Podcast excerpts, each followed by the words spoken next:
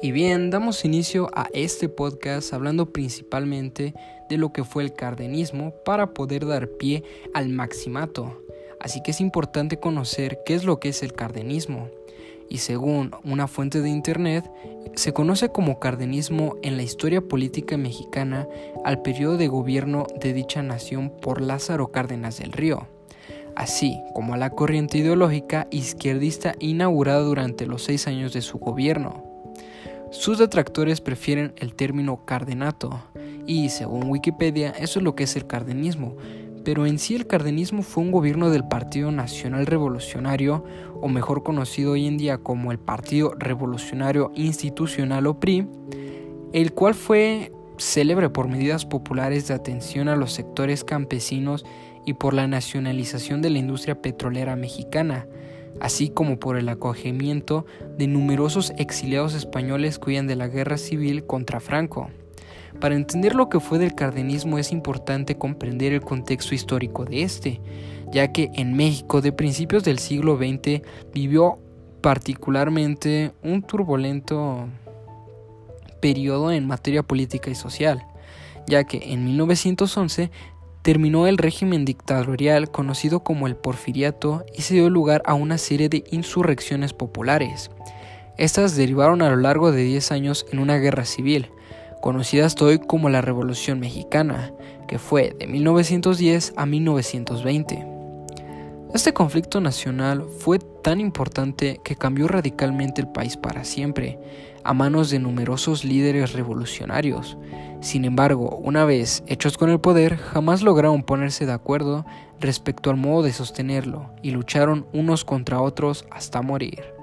Este periodo culminó con la redacción de la proclamación de la Constitución mexicana de 1917 y la presencia de Plutarco Elías Calles en 1924, lo que dio inicio al maximato. ¿Y qué es el maximato?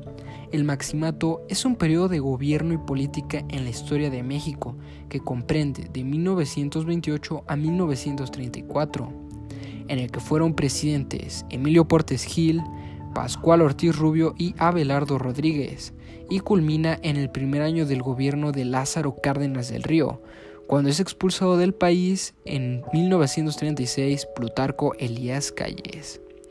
Este periodo se caracterizó por la influencia de Plutarco Elías Calles en el gobierno y el cual se le dio el nombre del jefe máximo de la revolución. De ahí que se le diera el nombre de Maximato a este periodo. Tras la muerte de Álvaro Obregón, que había ganado las elecciones en 1928, fue asesinado por José León Toral en el mes de junio, y de manera provisional asume el poder Emilio Portes Gil por indicaciones de Plutarco Elías Calles.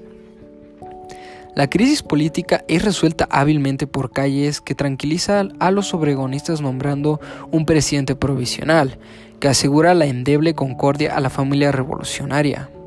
Con mayor habilidad política, Calles anuncia la creación del Partido Nacional Revolucionario, ideado más que como un partido político, como un mecanismo de aglutinación de los heteróxodos grupos políticos.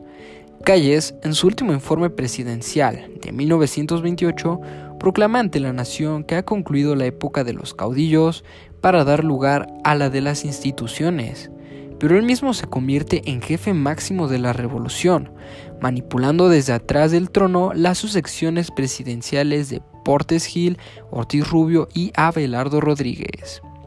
El impulso revolucionario se atenúa notablemente en este periodo conocido como el Maximato.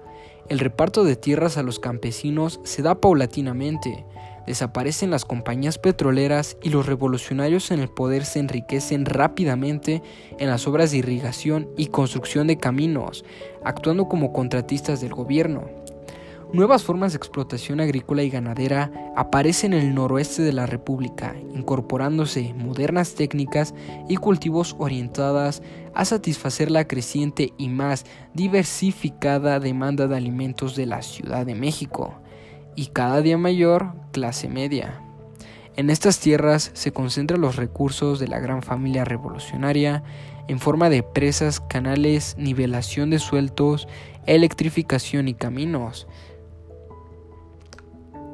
Y bueno, eso sería todo, ya que Eh, la fuente que utilicé para este podcast fue un video de YouTube recomendado por mi profesor de historia, el cual a grandes rasgos nos explica las principales características de el maximato y el cardenismo. Ya saben que si les gustó el podcast pueden compartirlo y nos vemos hasta la próxima.